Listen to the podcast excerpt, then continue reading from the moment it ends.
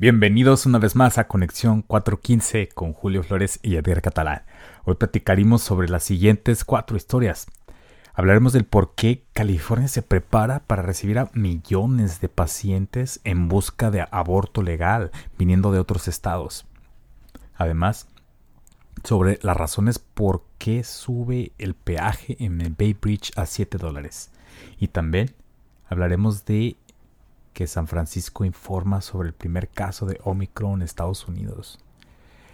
Y para finalizar, hablaremos de la celebración del Hanukkah, que conmemora el levantamiento de un pueblo y el milagro sagrado de hace más de 2000 años.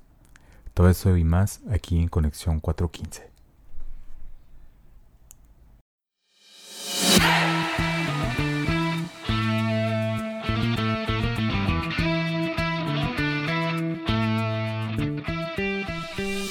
Hablemos sobre California preparándose para recibir a millones de pacientes en busca del aborto legal.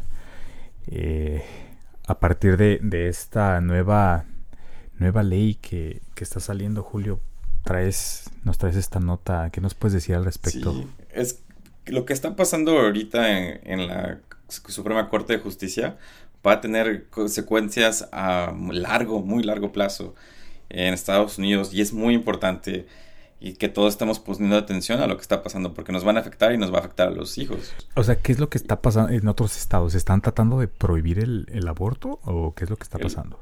lo que pasa es que aquí en Estados Unidos en 1973 hubo un, como un juicio que le dicen Roe versus Wade y como resultado el aborto se hizo legal en todo Estados Unidos. Y lo que está pasando esta semana en la Corte de Justicia es que están revisando un caso del estado de Mississippi donde quieren limitar el aborto de... Ahorita es legal hasta la semana 24 y lo quieren eh, eh, limitar hasta la semana 15. Y es muy difícil que una mujer este, decida tener el aborto en, esas, en ese tiempo. Está, es un tiempo muy corto. Entonces lo que está pasando es de que sí, y lo que muy probablemente va a pasar, es que la Suprema Corte de Justicia va a limitar los derechos reproductivos de las mujeres esta semana y lo que va a llevar como consecuencia para nosotros que vivimos en California es que va a haber mucha gente haciendo como turismo a, nuestro estado para o en busca de un aborto legal. Oh, claro. Pues sí, soy, soy como si estuviéramos retrocediendo, ¿no? con, este avance que ya se tuvo. ¿Cómo es posible que esté pasando esto? Pues es como esta polarización política, ¿no?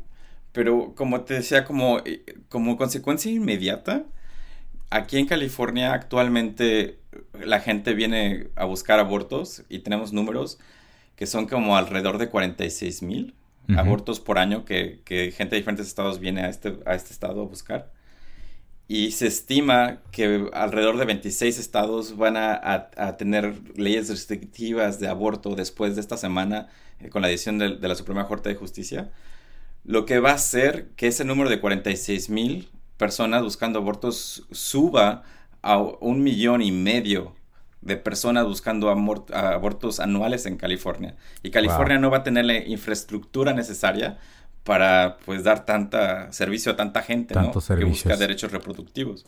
Exacto.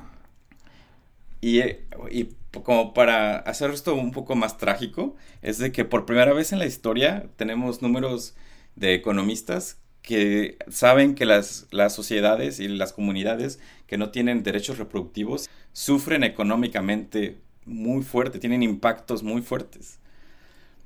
Entonces, como dices, sí son como pasos atrás que van a tener repercusiones enormes en comunidades pobres.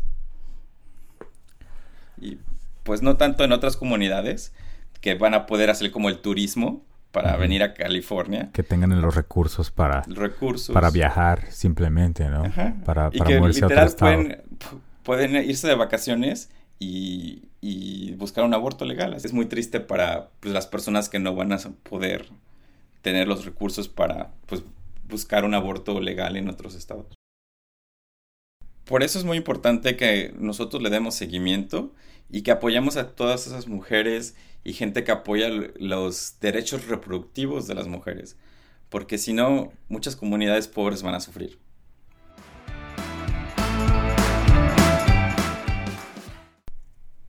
Y en enero nos suben el peaje del Bay Bridge a 7 dólares, Julio. ¿Cómo ves? ¿Tú sabes por qué lo están subiendo esta vez? Sí, sí, sí, sí. Y se me hace muy chistoso porque todos como que cuando nos cuentan de que lo van a subir, como que queremos culpar a un político, ¿no? O a alguien que nos quiere sacar el dinero. O no, Edgar. Ajá. Que pensamos de que ¿por qué el gobierno nos quiere sacar más dinero? Claro. ¿Quién fue el culpable? Pues el culpable fueron todos los ciudadanos del área de la bahía que en el 2018 votaron porque nos subieran el peaje para gastar más dinero en carreteras y puentes eh, en esta área. O sea, se sometió a votación y todos dijimos que estábamos de acuerdo. Estábamos de acuerdo y muy felizmente dijimos sí que nos suban el peaje del Bay Bridge. Pero, pero, ¿por, qué, ¿por qué dijimos que sí? creo que estuvo o sea, fue porque había demasiado tráfico, ¿no? Exacto. Vamos a remontarnos un poco a antes de la pandemia, Ajá. como a los tiempos de antes. Y hay que recordar que el área de la bahía tenía uno de los peores tráficos de Estados Unidos. A horas pico, en la mañana y en la tarde, era como un embotellamiento en todos lados. Sí, Entonces en el 2018 nos prometieron que si gastábamos más dinero en peaje en los puentes, pues iban a tener más presupuesto para eliminar el tráfico. Y todos muy contentos dijimos, sí, sí. Cóbrenos más. Exacto. De hecho, esta es la razón por la que ahorita ya, por ejemplo, si vas manejando en la 101, puedes ver muy claramente que ya hay más dispositivos de, de peaje, ¿no? No sé si te ha tocado notar que ya puedes ver más, este... Eh, ¿Cómo se llaman estos aparatos? que, el Fast Track. Que el Fast Track, ajá, que, que leen el Fast Track y ya hay dos carriles continuos casi en toda la 101. O sea, antes no era el caso y ahorita pues me imagino que se preparan para tomar medidas más restrictivas para cobrar, ¿no? Exacto, es más, es una forma de tomar impuestos para gastar más en, caminos y tal, tal, vez disminuir el tráfico. Pero la realidad es que ahora vivimos en un mundo muy diferente al 2018 Ahora hay muchísima gente trabajando remoto o híbrido y quieras o no, no tenemos el mismo tráfico, los mismos problemas de tráfico que teníamos en el 2018 o en el 2019. Claro. Oye, entonces, ¿qué crees que se, tenga que hacer algo diferente para, para modificar esto? Porque prácticamente, pues sí estamos viviendo en una realidad completamente distinta, prepandémica. Pues, tenemos que decir, bueno, ¿a dónde se está yendo nuestro dinero? ¿no? O sea, ¿a dónde se está yendo los 7 dólares que estamos gastando en el puente? Ya no tenemos las mismas necesidades del 2018. Entonces, deberíamos de hacer como otra votación para ver cómo queremos gastar ese dinero para un mundo moderno y no un mundo prepandemia. Porque estamos hablando un poco y, y si está subiendo el tráfico y si hay un poco más tráfico en horas pico, y hay embotellamientos, pero no es nada comparado a lo que había antes. Claro. Y no creemos que va a subir tanto. Entonces, pues no sé, a lo mejor este dinero puede ser usado más en otras formas de, tránsito, como el BART. a ver. Sugiriendo. Sí. ¿Qué le falta al BART? A ver, Julio. de lo dinero. que ¿Dinero? falta dinero.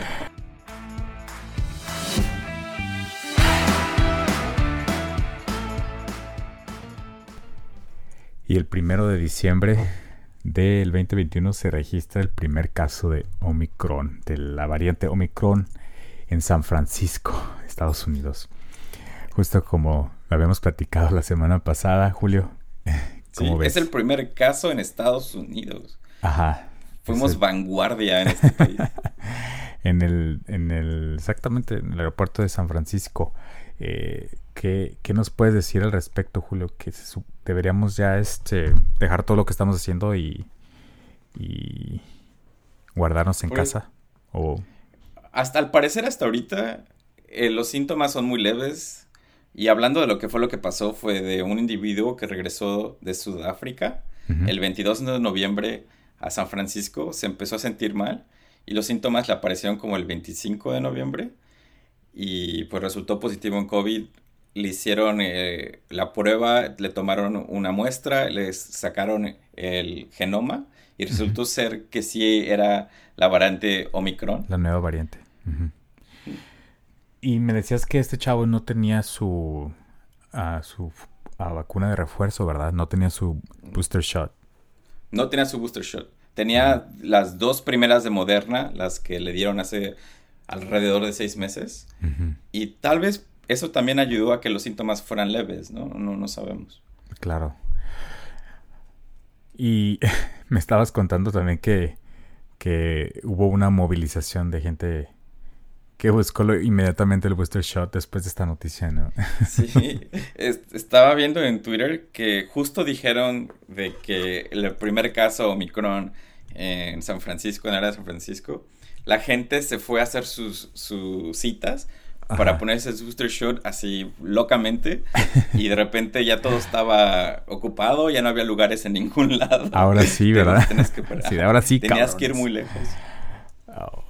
es que sí está preocupante, pero um, yo, por ejemplo, la, yo como le hice para ponerme el booster shot, fui a una clínica donde aceptaban Walkins y, um, y supuestamente ya no estaban aceptando, pero al llegar yo me hicieron el paro de que me dijeron, oh sí, este solo espérate aquí a que tengamos oportunidad. No sé si lo vayan a seguir haciendo, pero si tiene oportunidad de ir a una clínica así, o mándenme mensaje, yo les puedo decir de dónde fui, que sí me aceptaron. Vayan, plántense como si fueran boletos para Spider-Man. Exacto, como si fuera Black Friday, como si fueran a comprar una tele. Eh, pero tampoco hay que causar tanta como crisis o alarma, ¿no? Sí, no Todo lo que sabemos es que la variante, los síntomas son muy leves y de hecho los científicos en Israel, donde como hacen más estudios sobre las variantes, todo indica que hasta ahorita no es una variante muy fuerte, o sea, se propaga muy rápido, pero no produce síntomas muy graves. Sí, estamos en, la etapa en la que estamos aprendiendo de esta nueva variante, ¿no? Las características sí. Sí, y como dijo el CEO de Moderna, no vamos a saber lo que hace esta variante hasta como en un mes o seis semanas. Entonces, pues no hay por qué ponernos como estresados por esta variante ahorita. Hay que tomarlo normal, disfrutar los holidays hasta que pase algo más, hasta que sepamos algo más fuerte, ¿no? Claro.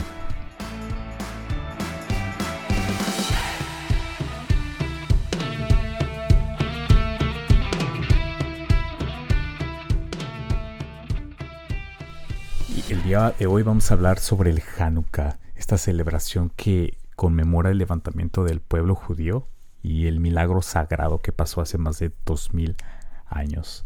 Julio, sé que tú traes, traes muchos datos al respecto. ¿Qué, nos puedes hablar sobre esta, esta celebración? Sí, ahorita mismo estamos en medio del Hanukkah. Empezó el domingo 28 de noviembre y va a terminar el próximo lunes. Dura ocho días, ¿no? Ocho días. y ocho días en los que creo que ponen una vela cada día, algo así me estabas contando. Una vela por día en el menorah, que dato curioso, el menorah que usan en los templos es de siete velas, pero el que usan en la celebración es de nueve velas, porque el de siete velas es sagrado y solo se puede usar en los templos. Entonces usamos uno especialito para, las, para las fiestas. Muy bien, ¿y qué, qué es lo que significa esta, este holiday? ¿Por qué celebramos esto, Julio? ¿Cuál es la significancia? ¿Qué es el milagro sagrado, no? ¿Qué es esto? ¿A qué se refiere? ¿Qué, qué pasó? Pues todo empezó hace 300 años antes de Cristo, o sea, hace muchísimo tiempo, cuando Alexander, Alexander the Great eh, era el emperador de la zona donde vivían los judíos de Jerusalén y demás lugares. Y al morir, pues creó como un vacío de poder en esa zona y se empezaron a pelear entre todas las culturas. Y la cultura que salió perdiendo fueron los judíos. Y oh, de hecho hay como mucho arte de esta época donde los, los dibujan, ¿no? Como siendo azotados, como ser, judíos siendo descuartizados en las calles. Sí. Descuartizados en las calles. Entonces, por, por alrededor de 100 años, después de la muerte de Alexander the Great, sufrieron mucho. Y hubo mucho conflicto, muchas guerras entre varios pueblos de esa, área. Y un sacerdote que se llamaba Matatías y sus hijos crearon una rebelión y juntaron a mucha gente y lograron liberar a Jerusalén. En, el año que me parece 166 antes de Cristo. Hmm. Pero eh, cuando lo liberaron, no tenían nada de supplies, de cosas como para este, sobrevivir.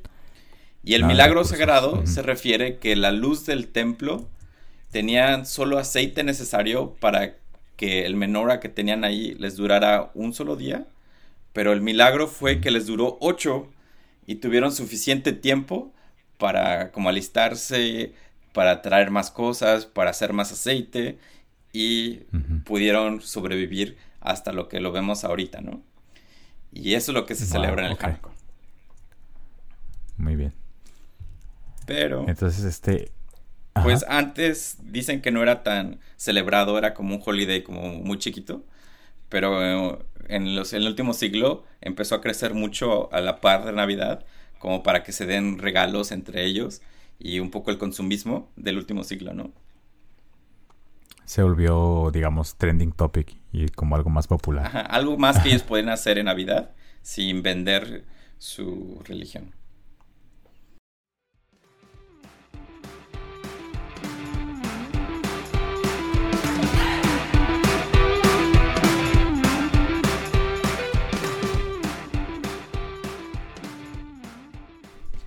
Estas fueron las notas de hoy, amigos. Síganos en Instagram. Recuerden, Conexión 415.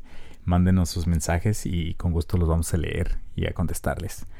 Nos vemos el próximo martes con más notas y más noticias de aquí de Bay.